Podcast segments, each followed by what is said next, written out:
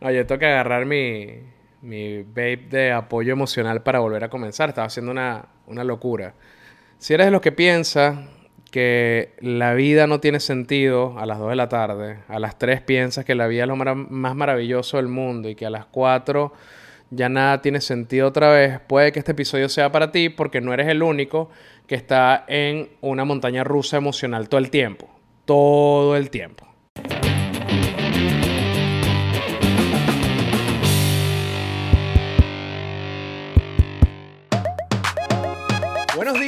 Buenas tardes, buenas noches o lo que sea que su reloj esté marcando en este momento. Soy Melanio Escobar y esto que estás viendo y escuchando es estar cansadito de ser yo. Y yo sé que últimamente, últimamente cansadito he estado muy existencialista. Porque yo mismo estoy en un, pasando por un proceso donde trato de entender la vida un poco más. Porque pierde sentido cada vez más a menudo. Como decía al principio, siento que estoy en una montaña rusa emocional donde a la una de la tarde la vida me parece maravillosa, espléndida, que vale la pena luchar todos los días y a las dos y media de la tarde, a las tres de la tarde, pierde sentido y a las tres y media, a las cuatro de la tarde vuelve a recobrar sentido y a las cuatro y media vuelve a perder sentido y así voy. Y yo pensaba que esto era algo exclusivo de mí. De hecho, por eso no lo había hablado ni aquí en Cansadito, ni con ninguno de mis amigos, ni con nadie más, más que, que mi psicóloga.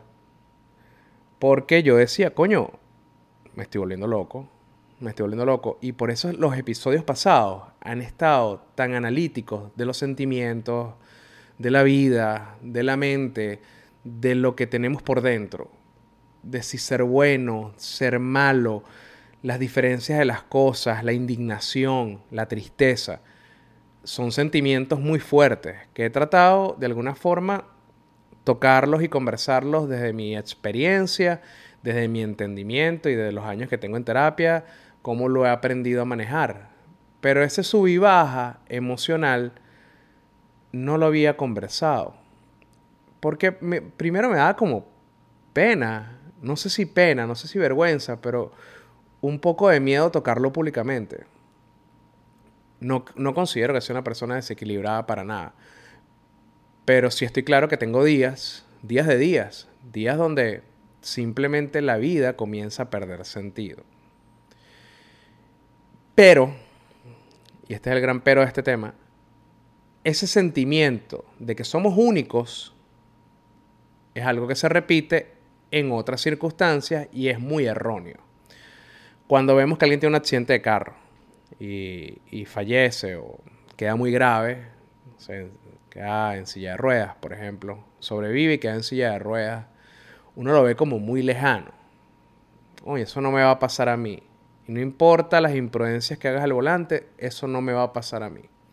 Cuando vemos que una persona enferma gravemente, sin remedio, uno piensa que eso no le va a pasar a uno, a pesar de que no te cuides, que hagas cosas que te, que te pongan en riesgo de salud, etc. Entonces eso no me va a pasar a mí. Y la verdad es que sí te puede pasar a ti. Si tú no te cuidas, si tú no eres prudente al volante, si tú haces todas las cosas malas que te dicen que no hagas, vas a terminar enfermo. Lo mismo pasa con los pensamientos intrusivos.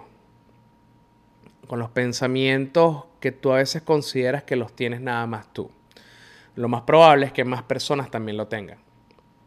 La cosa es que a pesar de que cada, cada individuo es especial a su manera, al mismo tiempo somos una especie muy parecida entre todos. Y la mayoría de las preocupaciones que tenemos y la mayoría de las angustias emocionales que tenemos son compartidas entre los otros iguales de nuestra especie. Y de eso me di cuenta hablando con un grupo de amigos cuando me atreví a hablar de este tema, cuando me atreví a hablar de este tema con ellos. Afortunadamente, como yo lo he dicho en diferentes episodios de Cansadito, yo creo que los amigos cumplen diferentes funciones y que no todos los amigos son para todos. Hay amigos para unas cosas, hay amigos para otras. Hay amigos a los cuales tú les das cierta confianza, les das ciertas cosas, hay otros que no, que, que no se los puedes dar En el primer grupo, de los que le puedes dar confianza, yo tengo un grupo de WhatsApp. Tengo varios grupos de WhatsApp diferentes, para diferentes objetivos, diferentes tipos de amigos, diferentes tipos de conversaciones. Pero hay uno en específico que están mis mejores amigos de la universidad, personas maravillosas que durante años nos hemos demostrado una amistad muy bonita y que ha ido evolucionando en el tiempo sobre todo. Ese es el tema, que ha ido evolucionando en el tiempo hasta convertirse este grupo de WhatsApp en un espacio seguro, un espacio donde conversamos, un espacio donde abrimos nuestras inquietudes cuando tenemos problemas en casa, eh, cuando tenemos problemas existenciales, laborales o cuando tenemos alegrías también. Es un espacio donde podemos compartir lo que nos está pasando sin tener miedo a juzgarnos. Ojo, nos echamos bromas, de vez en cuando nos chalequeamos, eh, mandamos memes, este, mandamos videos, música, hablamos de tonterías también. Pero siempre hay un espacio entre la conversación banal para cosas de profundidad y todos se lo toman muy en serio y todos lo toman con mucho respeto. Es algo que, que admiro mucho de mis amigos y que me siento muy afortunado de tener, que es este espacio donde no tengo miedo de compartir nada de lo que me pasa. Pero aún así, como yo sentía que estos pensamientos, esta montaña rusa emocional era algo tan único y feo y me, no sé si era vergüenza lo que me daba. Pero yo sentía que, que coño, que me estaba volviendo loco. Que, porque ¿qué pasa? Yo lo simplifico mucho y simplifico muchas cosas acá en Cansadito, no porque quien me está escuchando no tenga la inteligencia para entenderlo, todo lo contrario. Eh, yo considero que, que todos a mí me han respondido unas cosas que, me superan bastante, que a veces no sé ni qué responder, porque la gente saca sus propios análisis de las cosas y eso me, vuelve loco, o sea, me, me, vuelve loco en el buen sentido, me sorprende mucho.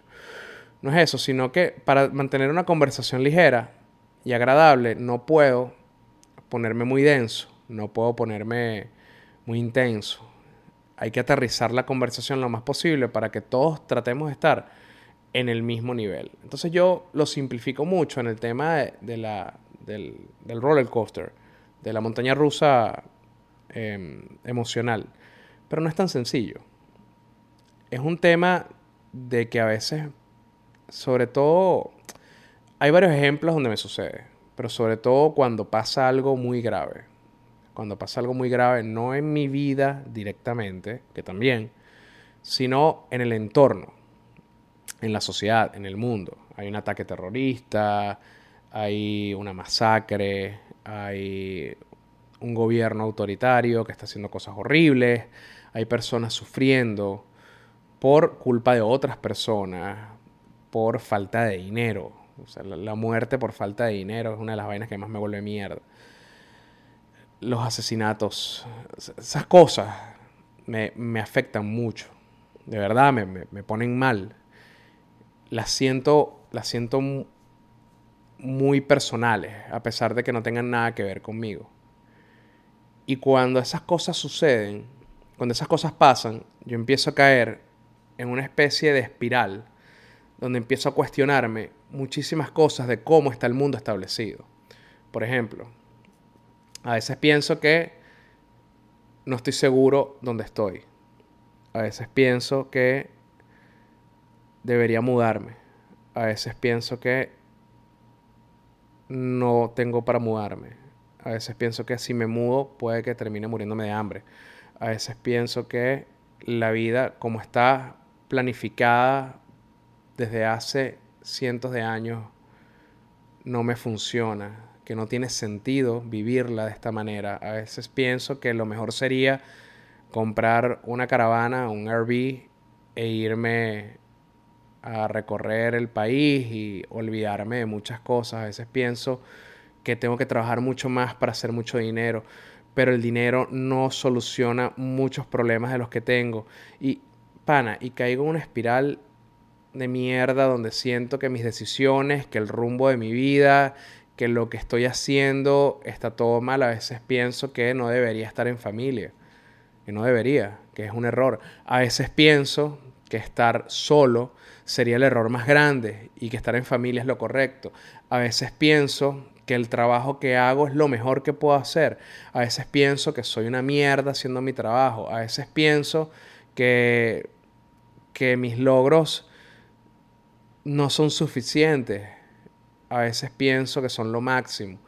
Esa dicotomía en la forma en la que vemos nuestra propia vida, yo pensaba que era algo único, que era un sentimiento que yo estaba teniendo porque estaba desequilibrado de alguna forma. Y solo lo hablaba con mi psicólogo, y mi psicólogo me daba mucha paz, ¿no? Mi psicóloga. Pero no fue hasta que lo conversé en el grupo, que es un lugar seguro, que es un lugar donde nadie se juzga, donde la mayoría trabaja mucho por su salud mental, va para terapia, donde nos respetamos, nos queremos, estamos como conscientes de la vida de los demás, que me di cuenta que primero no era el único, que eso era lo más importante, y segundo, que no era un sentimiento tan raro, que es un sentimiento que muchas personas tienen y que son pensamientos que muchas personas llegan a elaborar porque la vida es así de compleja, porque la vida es así de coño madre, porque la vida es así de difícil. Te hace cuestionarla todos los días. Y yo creo que eso es lo que la hace más interesante de vivirla. Y eso lo digo hoy porque amo la vida hoy. Pero mañana no sé qué diría. Pero esta montaña rusa emocional la hace interesante. Porque te tienes que probar constantemente a ti mismo qué quieres hacer con ella. Y en esta conversación, cuando todos empezaron a expresar sentimientos y dudas existenciales muy parecidas a las mías, fue que yo comencé a calmarme y a decir, oye, si este grupo de amigos, que somos como unos 15, 12, estamos teniendo todos pensamientos tan fuertes, es probable que sea un tema que deba conversarse públicamente y que otras personas puedan estar sintiendo y que quizás necesitan escuchar que no están solos. Porque cuando pasas por ese proceso de cuestionarte la vida, de cuestionarte el sentido de la vida, de lo que estás haciendo con ella, de que si lo que estás haciendo está bien, que si el camino que tomaste es el correcto, que quizás podrías... Cuando empiezas en ese peo, en esa espiral, es un camino peligroso, es un camino difícil de transitar solo. Y quizá saber que no eres el único que se cuestiona si vale la pena vivir o si vale la pena vivir la vida como la vives o si vale la pena. Si cuando sabes que no eres el único, se hace más fácil conseguir la respuesta. Cuando vi que todos mis amigos atravesaban por situaciones similares, bueno, llegué, a varias conclusiones, ¿no? Yo dije, coño, con razón todos somos amigos, pues estamos todos locos, igual de locos. Pero al mismo tiempo dije, somos tan diferentes. Yo analicé la vaina, ese fue el chiste, ¿no? del grupo. Pero yo analicé la vaina teniendo backgrounds diferentes, teniendo personalidades diferentes, teniendo outcomes de vida diferentes, diferentes niveles de éxito, bajo el prisma que tú lo quieras ver. Cada quien con su nivel de logros y, y, y, y objetivos cumplidos. Con diferentes niveles de éxito, todos atravesando casi por lo mismo.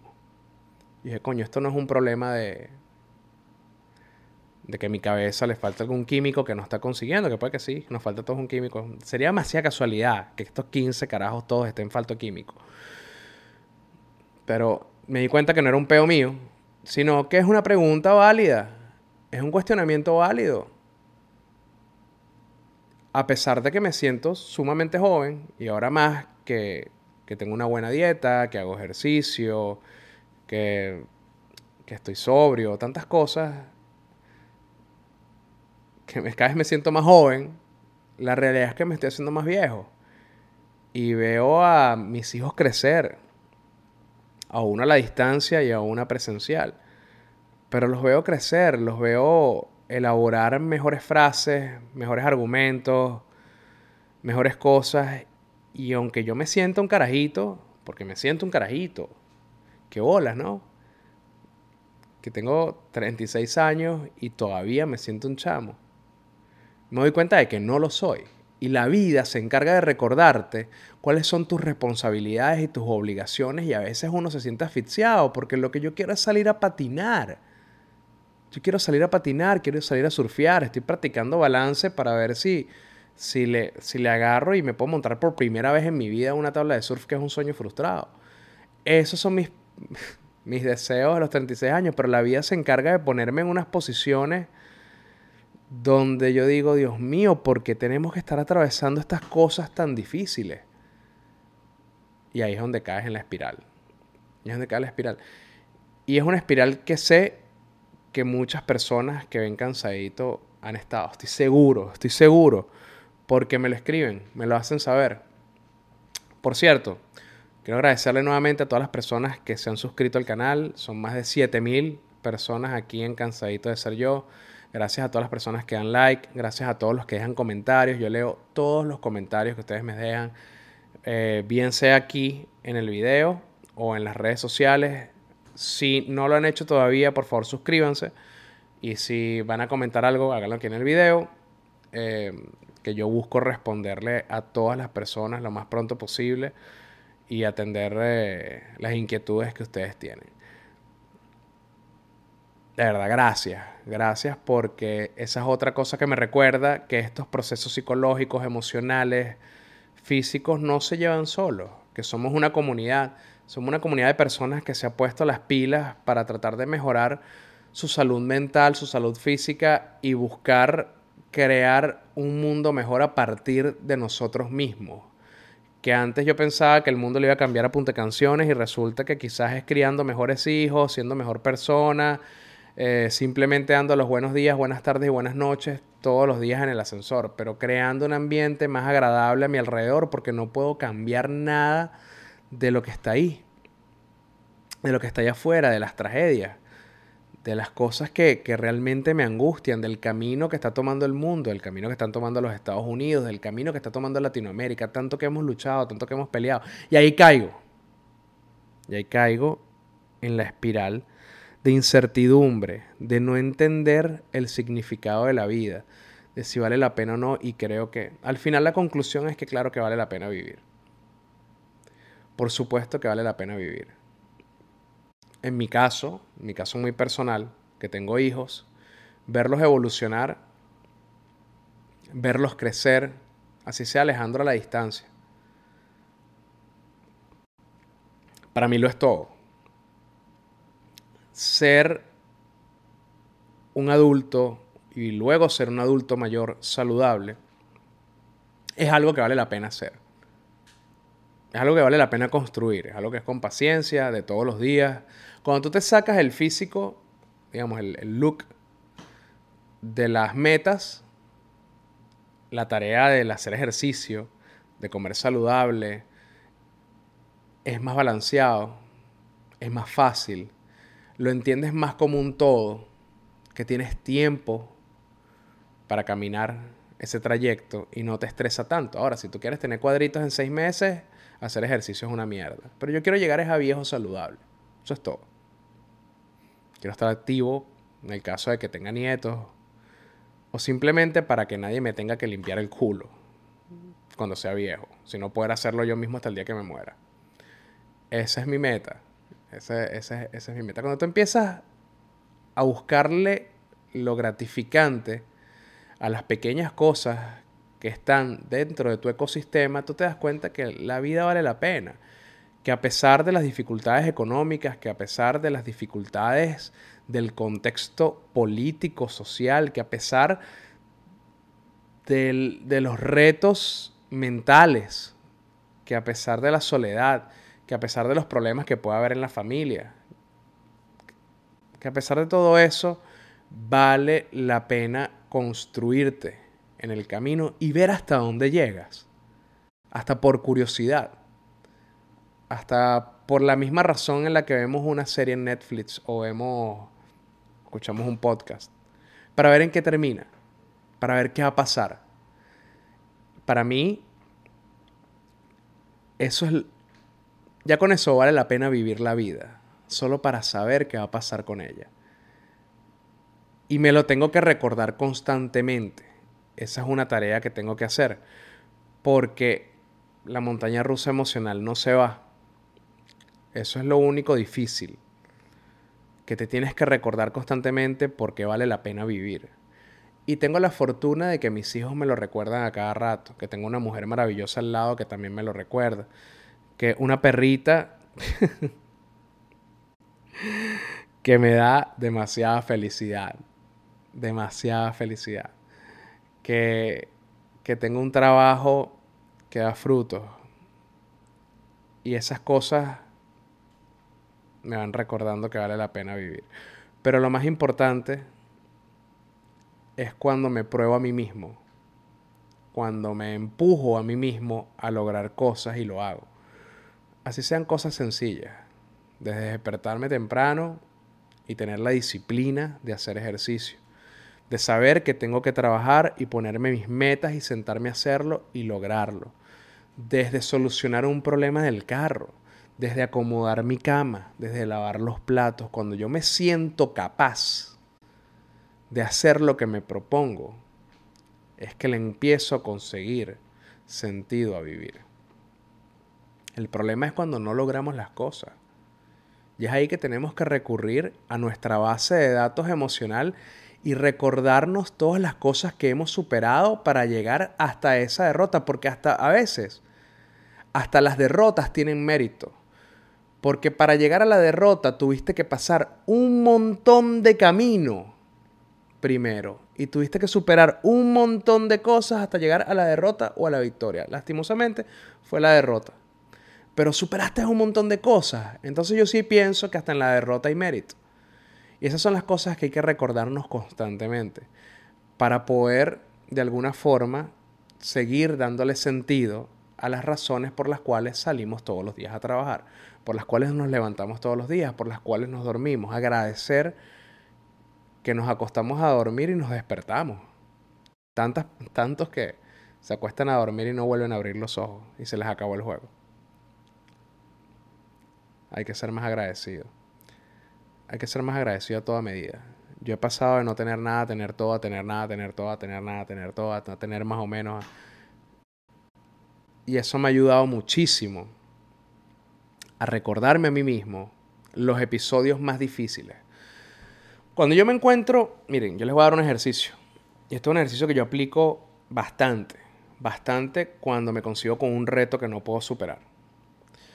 Trato de pensar en uno de los peores momentos de mi vida. De los peores momentos, uno de los momentos en los cuales sufrí más, donde fui más infeliz, donde la vida me pateó como si fuese un balón de Messi. Y que lo superé. Y que ese dolor y que esos golpes y que esa tristeza quedó en el pasado. Bien sea porque yo hice algo para cambiar la situación o el tiempo borró las heridas o simplemente dejó de ser importante y prioridad para mí y quedó en el olvido. Pero lo superé. Si yo pude superar ese episodio tan horrible, yo puedo superar esto. Es un ejercicio que yo aplico bastante, porque una de las cosas que, que a veces la gente no cree, a veces la gente ve esto, un podcast, y cree que, bueno, que ya uno tiene la vida resuelta, pero no, esto no genera ingresos, por lo menos a mí no. Lo hago por, por amor, por amor al arte, porque siento que tengo que expresar cosas para darle sentido a mi vida para darle sentido a mi proceso. Yo necesito compartir lo que siento, porque sé que hay otras personas ahí que necesitan escucharlo. Y yo necesito escuchar a esas personas. Hay personas que ven, que ven esto y creen que uno tiene la vida resuelta. Y la verdad es que me enfrento a muchas situaciones constantemente que requieren de mucha fortaleza espiritual y emocional para poder salir adelante como individuo, como ser humano. Y en estos días lo decían mis historias. Ese es otro submundo. Que a veces uno se compara tanto y uno se deprime porque ve la vida de los demás. Y uno dice, coño, no vale la pena. No vale la pena esforzarme tanto porque yo nunca voy a tener eso. Pero de lo que nos olvidamos es que las personas muestran su mejor momento. Instagram, las redes sociales es una vida curada nadie. Entonces yo empecé a mostrar en ese momento lo que estaba haciendo. Como todos los días, como todo el tiempo, estoy lavando ropa carajito, pasando coleto, lavando platos, siendo un ser humano funcional, pues, un adulto funcional, pero que es una ladilla y nadie muestra eso. O pocas personas lo hacen. Lo que, lo que la mayoría de las personas ven es a mí en una conferencia, a mí en un congreso, recibiendo una condecoración, cualquier vaina. Es una vaina que recho, que recho. Felicidades, publiqué el libro, mandamos esto, hicimos lo otro, acabamos de hacer este proyecto. Sí, está, está, chévere, eso también es parte de mi vida, pero hay una parte gigante. Pero esa vaina es como el 10% de la vida, los logros, o el 8%, el 5%. El otro 95% son peos que tienes que resolver y eso no lo mostramos. Y peos, o sea, y vainas ladillas, y vainas fastidiosas, como lavar ropa, o problemas económicos, o familiares realmente enfermos, problemas con tus hijos, problemas con tus padres, problemas de pareja, problemas emocionales, problemas incertidumbre sobre todo la incertidumbre de a dónde va la vida. Eso no lo mostramos.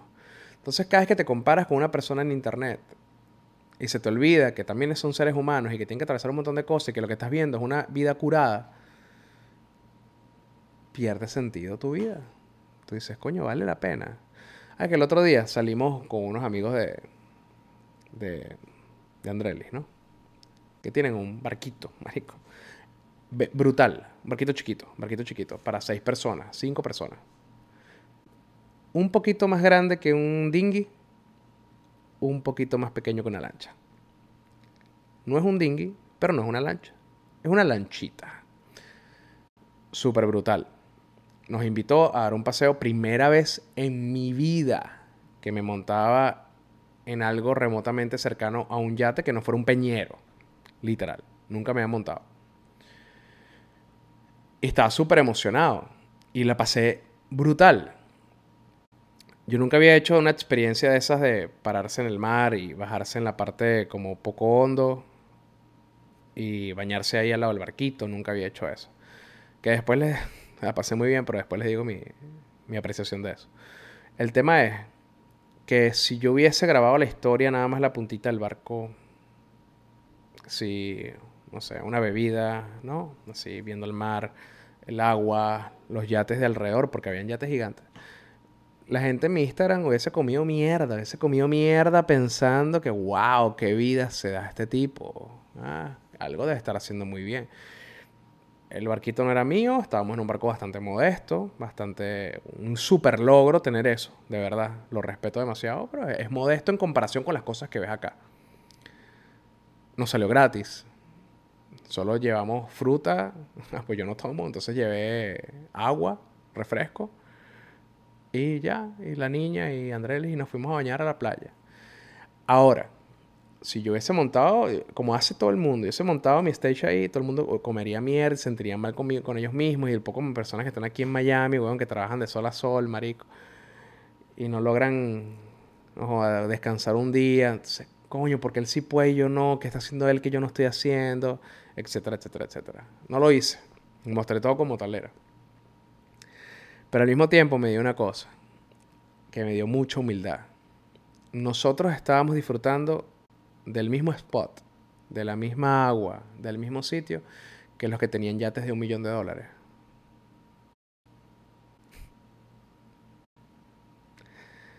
Y eso me hizo darme cuenta, se lo juro, en ese momentico. Estábamos en un barquito modesto, en familia, con amigos cercanos, los niños, una cosa súper linda, súper linda, gente muy querida. Y estábamos gozando. Y habían alrededor yates gigantescos que nunca en mi vida, o sea, yo no, creo que yo llegue a tener una cosa de esas y capaz ni llegue a montarme. Pero todos estábamos disfrutando de la misma agüita. Eso te dice algo.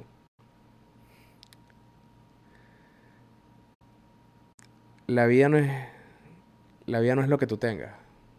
Es como la disfrutes. Y nosotros la disfrutamos al máximo. Tanto o más que aquello. Y no tuvimos que llegar en un millón de dólares. La vida es como la vivas. La vida carece de sentido porque tú eres el que le da el sentido.